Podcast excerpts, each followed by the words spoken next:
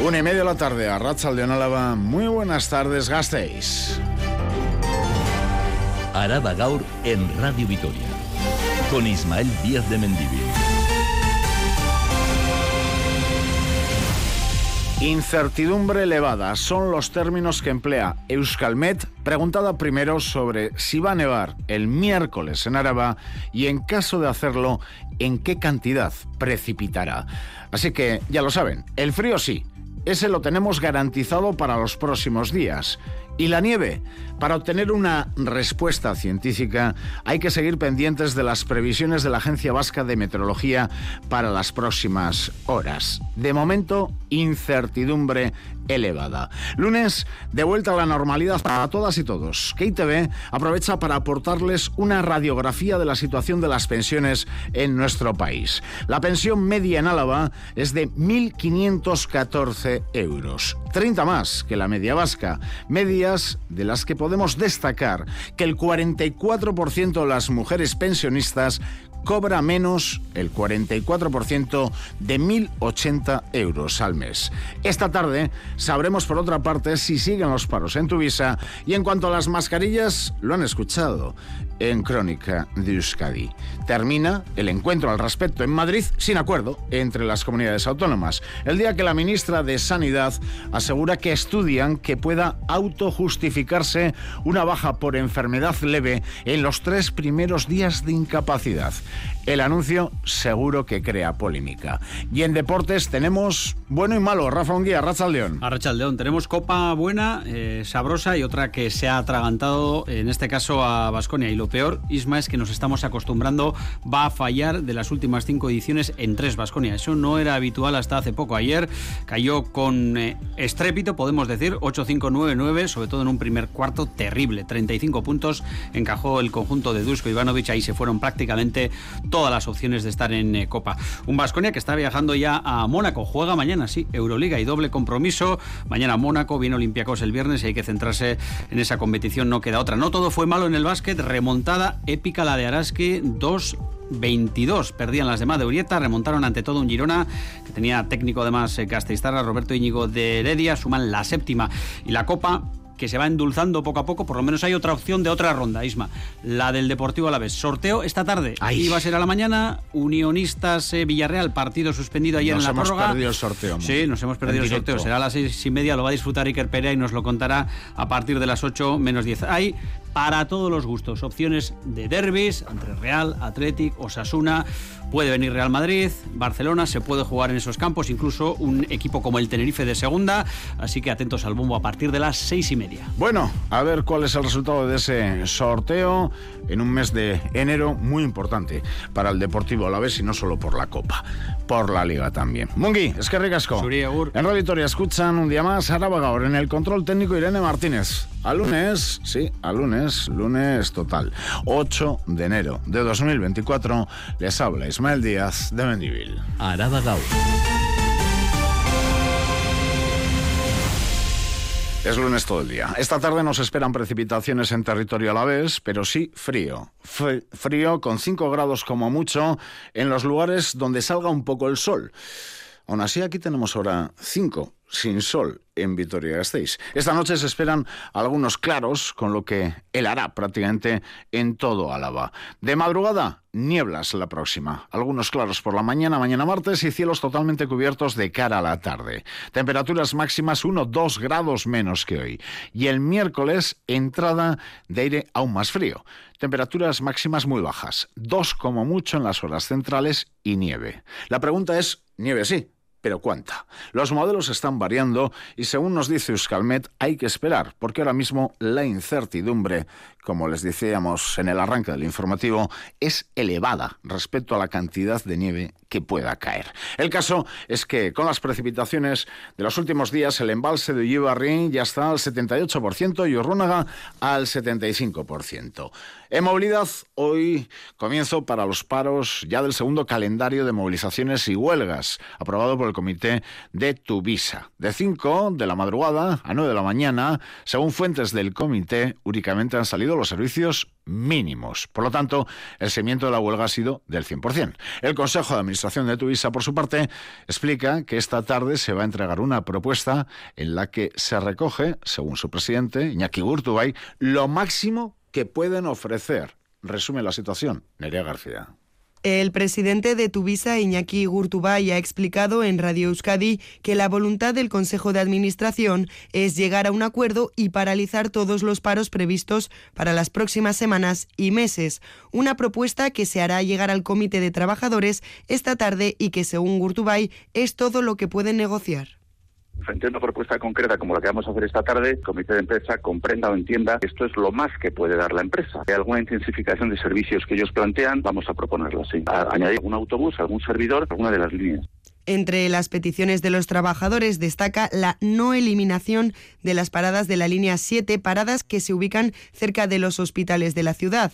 Gurtubay se refiere a esa petición cuando habla de intensificar los servicios, pero el comité, ¿qué pide para conseguir el acuerdo? Así López de Sabando, portavoz que en esa propuesta se contemple la no destrucción de empleo y, sobre todo, la dignidad en las condiciones de trabajo, contenga salud y seguridad para poder llegar a ser parte de una solución.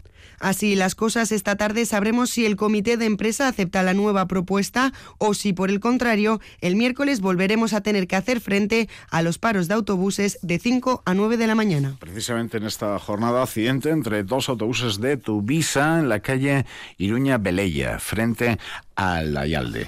Consecuencia, resultado, daños de carrocería en ambos vehículos. A estas horas están abiertos todos los puertos de montaña en la red viaria alavesa sin accidentes graves. Nos comunica la Arzanza en esta mañana de lunes, el día después del rescate en helicóptero a una persona tras caer su coche al río Altuve.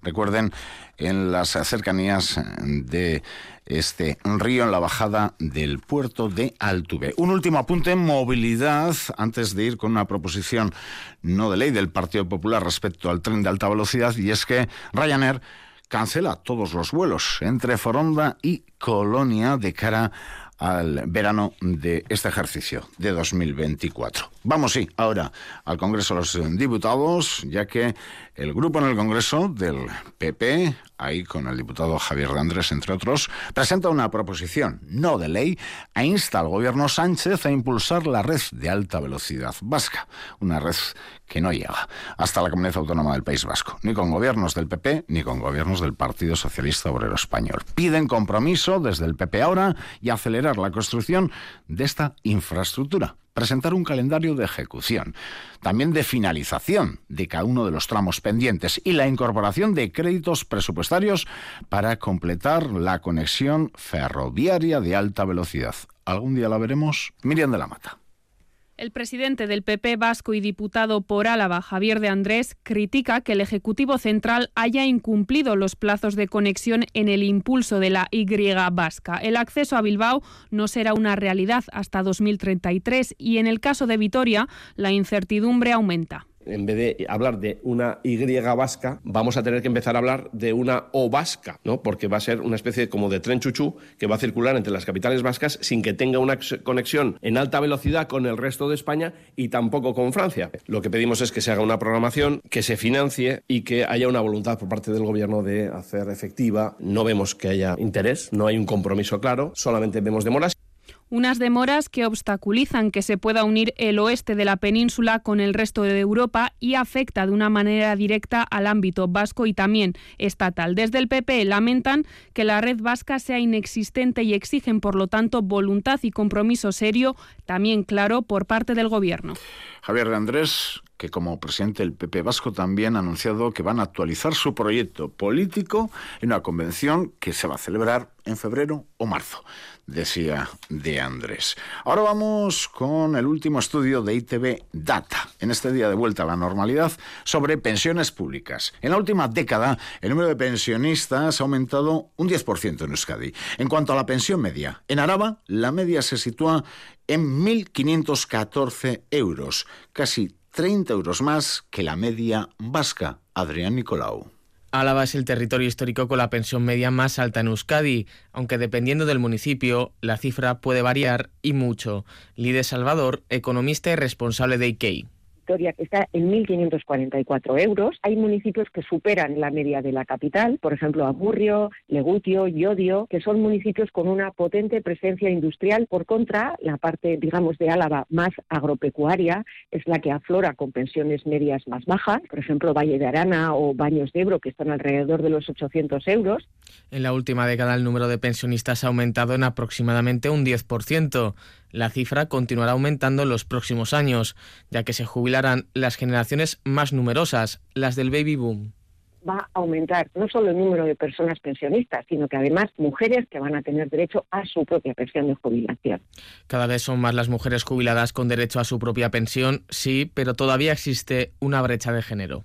Las personas que están cobrando en este momento una pensión son personas nacidas en los años 20, en los 30, en los 40, en los 50. Nuestras madres, nuestras abuelas, ¿cuántas trabajaron fuera de casa y, cotizaron lo suficiente para tener una pensión? Muy poquitas. El 44% de las mujeres pensionistas en Euskadi cobra menos de 1.080 euros al mes. Y el día después del aniversario de la desaparición de Borja Lázaro, hemos abordado en Radio Victoria los números de desaparecidos en Álava. En el último año, cuatro personas permanecen desaparecidas en territorio alavés. Todos son jóvenes fugados de pisos o centros de acogida. El alavés que más tiempo permanece desaparecido es un vecino de Baños de Ebro que no dan con él desde hace 23 años, una Ugarte.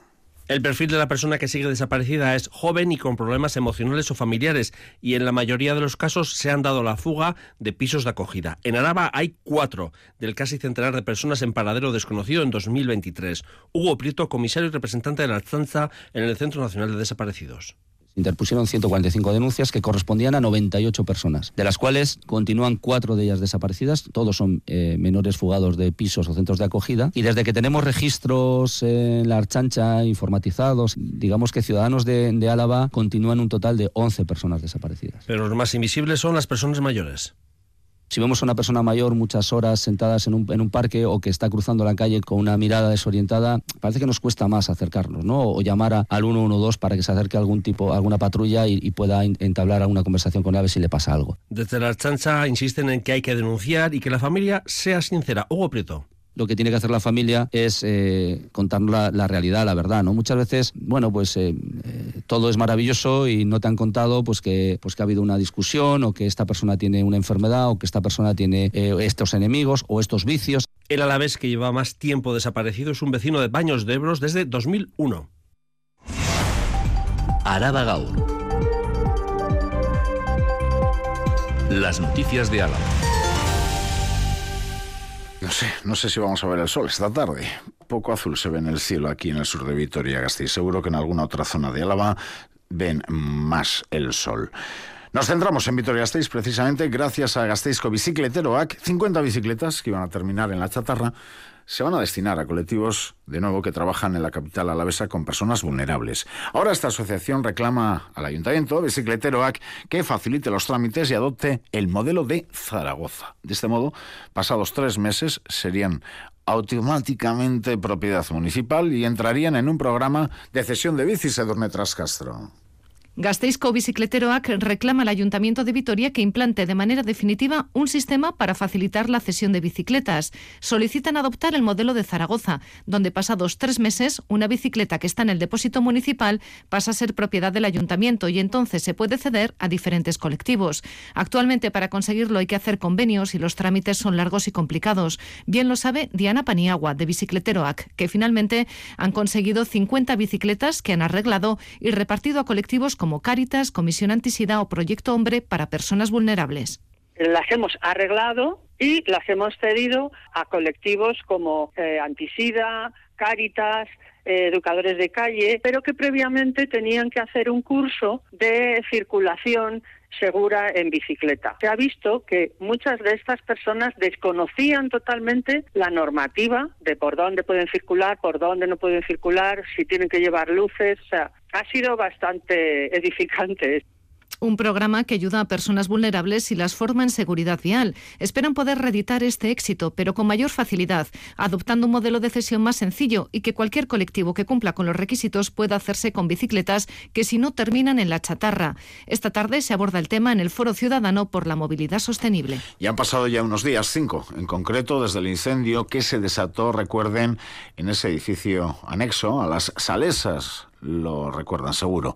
Allí vivían eh, familias de acogida, tuvieron que ser desalojadas. Actualmente todas las personas afectadas están viviendo en hospedería del convento de las monjas clarisas, pero hay versiones contradictorias sobre la disponibilidad o no de recursos municipales para esta familia, Silvia Núñez. Sí, está la versión de la propia diócesis que asegura que el día del incendio no había plazas disponibles en los recursos de urgencia del Ayuntamiento Gasteiztarra y la versión del propio consistorio que lo niega. En declaraciones a Europa Press, la diócesis de Vitoria afirma que las clarisas acogieron a la familia de forma provisional porque en el ayuntamiento estaba todo lleno. Sin embargo, desde el propio ayuntamiento aseguran que sí había plazas disponibles, pero que las personas afectadas prefirieron ser acogidas por la Iglesia. Escuchamos al concejal de Políticas Sociales Raimundo Ruiz de Escudero.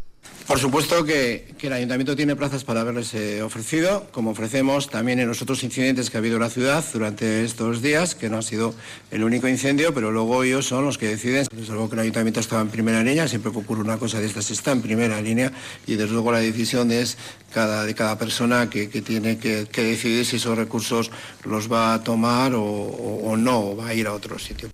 No obstante, el ayuntamiento recuerda que ya está atendiendo a esta familia a través de los recursos de base, aunque estén hospedados en un edificio de la diócesis. Esto es Araba Gaur, con Ismael Díaz de Mendivil. En laboral destacamos el transporte sanitario urgente y no urgente en Álava. Su contratado, recuerden a la empresa La Pau. ¿Por qué? Porque ha comenzado hoy una huelga de dos semanas. La plantilla alrededor de 300 personas en Araba, exige que se homologuen sus condiciones laborales a las del personal contratado directamente por Saquidez Adrián Nicolau. Denuncian que tras 28 reuniones para la negociación del convenio, caducado en 2021, no ha habido ningún avance y que mientras la plantilla ha ido perdiendo poder adquisitivo. Yago Baudaeta, SK. Desde los sindicatos lo único que exigimos es que haya una equidad en el reparto de los beneficios que están teniendo las empresas en los concursos públicos. Trabajadoras y trabajadores venimos perdiendo ya un 17% del poder adquisitivo, ya que estamos sin convenio desde el 2021 piden a la patronal que vuelva a sentarse a negociar tras cancelar la última reunión que estaba prevista para el pasado 28 de diciembre. Una negociación en la que la parte social se marca una línea roja, equiparar sus condiciones laborales a las del personal contratado por Osakidecha porque entendemos que al mismo trabajo, mismo sueldo, porque hay que decir que nosotros en nuestras ropas llevamos bien grande en esos hecha, pero en cambio somos empresas privadas. Y eso la gente lo tiene que saber de una vez. La plantilla se ha concentrado hoy a las 11 de la mañana en frente del Hospital Santiago. Mañana lo harán en las consultas externas del UA. La huelga finalizará el próximo 22 de enero. Y es en este contexto en el que el sindicato SK presenta un recurso ante el órgano administrativo de recursos contractuales del Gobierno vasco tras detectar, dice el sindicato, inexactitudes en los pliegos de adjudicación del transporte no sanitario en Euskadi. Fue el pasado diciembre cuando el Departamento de Salud inició el procedimiento de adjudicación de este contrato. Tres años y 259 millones de euros por medio. Según SK, los datos aportados por la empresa La Pau no se ajustan a la realidad, ya que se ha contado personal que a su juicio no debería estar incluidos en los pliegos. Además, observan diferencias salariales de más de 10.000 euros entre trabajadoras de las mismas categorías y trabajadores de antigüedad. Seguimos con Nerea García y más noticias. Detenido un hombre por amenazas de muerte a una familiar. Los hechos tuvieron lugar en el barrio de Zabalgana ayer por la noche cuando una patrulla fue requerida porque un hombre había amenazado a su hija, menor de edad, de muerte a través de su abuela en una videollamada. El varón de 34 años fue detenido. También ayer por la tarde agentes de la policía detuvieron a dos hombres de 30 y 32 años tras recibir un aviso de que un vecino que había recibido amenazas de estos. Los dos hombres ocupaban una vivienda en Salburúa y amenazaban con ocupar la de este vecino también. Tras un forcejeo entre los acusados y policías, los agentes resultaron heridos y posteriormente los dos varones fueron detenidos por atentado, resistencia grave y lesiones a los agentes. Asociación en Sánchez 19 critica la forma de actuar en cuanto a las zonas de bajas emisiones. La asociación explica que lo lógico sería realizar previamente un plan que concrete los contenidos de la futura ordenanza antes de comprar las 22 cámaras que ya se han adquirido para la lectura de matrículas y que ya se sabe dónde se van a ubicar. Subrayan que no están en contra del fondo del asunto, esto es la disminución de emisiones, pero que critican la forma de discriminar la ciudad centrándose, dicen, únicamente en el centro. Y la plataforma Eguski pide que se abra la sala de espera y más en recursos en la estación de tren, por ejemplo, de Alegría Dulanchi. Hablamos de una estación por la que transcurren una media de siete trenes diarios y la cual tiene su sala de espera cerrada al público desde hace 10 años. Con el nuevo compromiso de Adif de reabrir esta sala, se propone un sistema de apertura de puertas automatizadas, algo que desde Guzki denuncian que se viene haciendo, viene haciendo el ayuntamiento en horario de mañana. Es por ello que exigen tener este espacio abierto, disponer de recursos y medios de información para gestiones y que se tenga en cuenta también a las estaciones de Araya y Nanclares. Un recuerdo para Paco Lecona, que nos ha dejado en los últimos eh, días. Otro hombre que aportó mucho en esta sintonía para dar su punto de vista desde Zaramaga, su punto de vista siempre mirando a la clase obrera. Con la vuelta al cole comienza una campaña de rebajas de invierno con buenas sensaciones por parte de los comerciantes. A pesar de que algunos comercios ya han colgado el cartel de descuentos desde hace días, todos y todas coinciden en que hoy es el día principal. Está lo de los cambios también, ¿eh? en el que se empieza a notar mayor goteo de compradores. Miriam de la Mata. Descuentos iniciales de hasta el 50% en muchos locales. Este año hemos puesto todo al 50%, sí. Empiezan el lunes, que normalmente siempre son más flojas. Cuando empiezan viernes, sábado, pues la afluencia es mayor. Hemos empezado un poquito antes para adelantarnos un poco a los demás, teniendo en cuenta que la campaña ha ido mal, se esperan unas rebajas un poco decentes. Entre 20, 30 más o menos. Sí, no, hacemos una bajada de precios bastante considerable, sí, eh, con el, el fin de quitar stock. El comercio a la vez prevé una campaña de rebajas muy beneficiosa, aunque en muchos de los casos el pequeño comercio se está viendo afectado por el adelanto de estos descuentos en las grandes cadenas comerciales. Cada uno comienza cuando quiere, entonces no hay una fecha preestablecida de rebajas como podía existir antes, con lo cual, pues sí, evidentemente eh, te hace más daño. Claro, claro que afecta, porque claro, la gente está comprando en otros sitios, luego no te compra a ti. Todos ellos coinciden en que el fin de semana habrá una gran afluencia a los comercios que alargarán sus descuentos hasta finales de febrero. Y más sobre comercio, declive, dice el Partido Popular en Vitoria-Gasteiz. Lo denuncia así. Con datos, aseguran, graves y preocupantes, cierre de tiendas en los últimos ocho años. Más de 3.000, Silvia. Concretamente han sido 3.188 los comercios que han cerrado la persiana desde el año 2015. Son las cifras trasladadas por la portavoz del PP en el Ayuntamiento de Vitoria, Ainhoa Domaica. 3.188 comercios, se dice pronto, en los últimos ocho años de esta ciudad han cerrado sus persianas en las calles de nuestra ciudad. Y esta cifra lo que viene a demostrar es el declive comercial en el que está sumida nuestra ciudad son los negocios que se han dado de baja en los últimos ocho años, a juicio del PP, por la falta de modelo y estrategia comercial de PSE y PNV. Ha hablado Maica de situación crítica del comercio en Gasteiz y la achaca a varios factores como los problemas de aparcamiento, limpieza e iluminación, así como las trapas burocráticas para la puesta en marcha de nuevos negocios en la ciudad. No aporta esos sí datos sobre cuántos negocios han abierto en ese periodo para hacer un balance real. Cultura. Charo, ¿qué tal los Reyes? Muy bien, no tengo queja. No tienes que hacer cambios. ¿Tú qué tal? Bueno, algún cambio. Algún cambio, pero luego me voy a ir a las 7 de la tarde a Vital Fundación, a Cultura Unea, que acoge la presentación del libro. El miércoles. no vayas hoy. No, que va a estar sala, la sala sola. Este miércoles, efectivamente, a las 7 de la tarde, Vital Fundación Culturonea acoge la presentación del libro Jóvenes Antifranquistas. 1965-1975, de Eugenio del Río. Eugenio del Río, recuerden, el miércoles, ¿eh? ex secretario general del mítico MECE, Movimiento Comunista, ya desaparecido, fue protagonista y testigo de la última etapa de la oposición franquista. Este ensayo es su memoria y la crónica de su generación. El antifranquismo organizado y activo agrupaba a una pequeña minoría de unas 150.000 personas y de ellas a 30.000 jóvenes. Fueron pocos, pero se hicieron notar. El enemigo era el régimen franquista, pero también la izquierda reformista, acusada de traidora y contrarrevolucionaria. Para ellos el PC era exageradamente moderado. Había que acabar con el franquismo, pero su empeño no se agotaba ahí. Aspiraban también a alcanzar una sociedad socialista o comunista.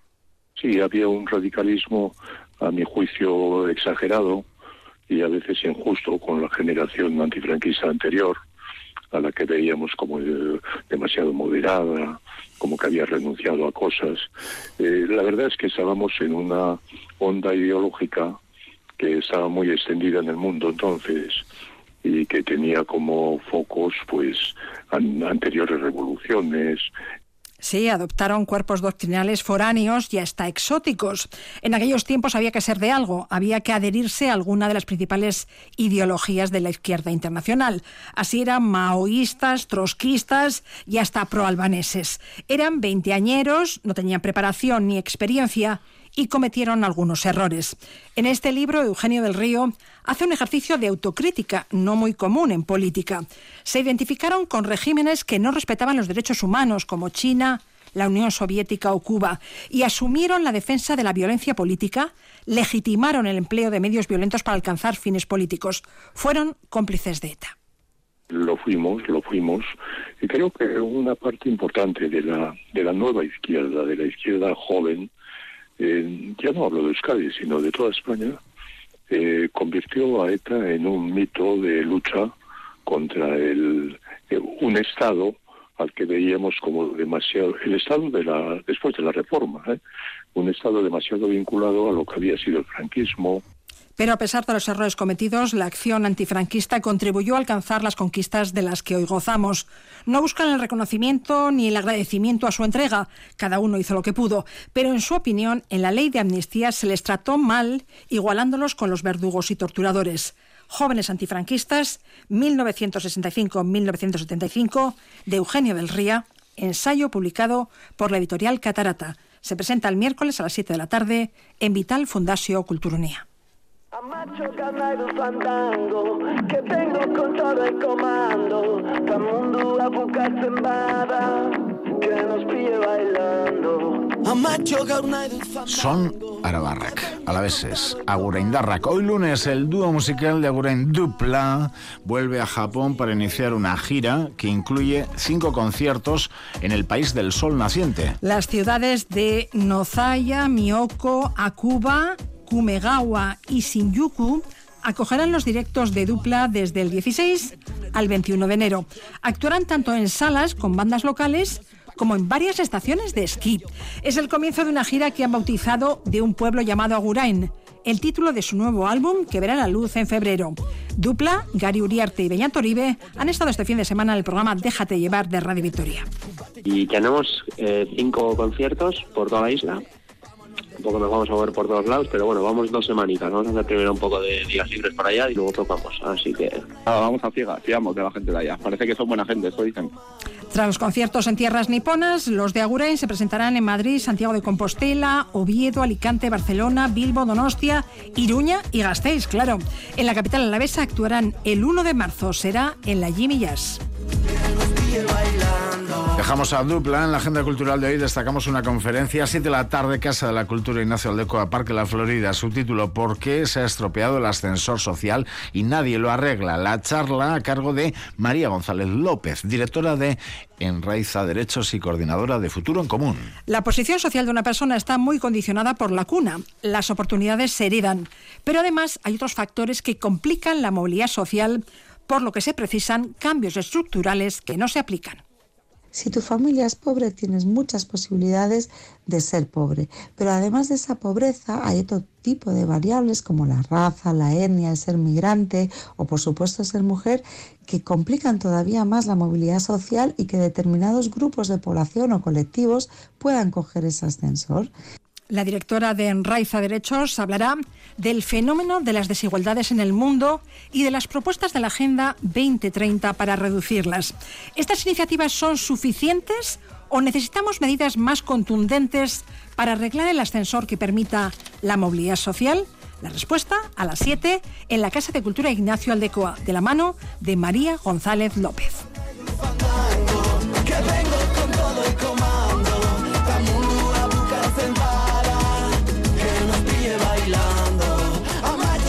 Me gusta, Charo. Terminar bailando, bailando con unos de Agurain. Que lo pasen bien por tierras niponas. Sí, primero unos días de vacaciones, nos decían. Luego los conciertos. Charo, y arte. Agor.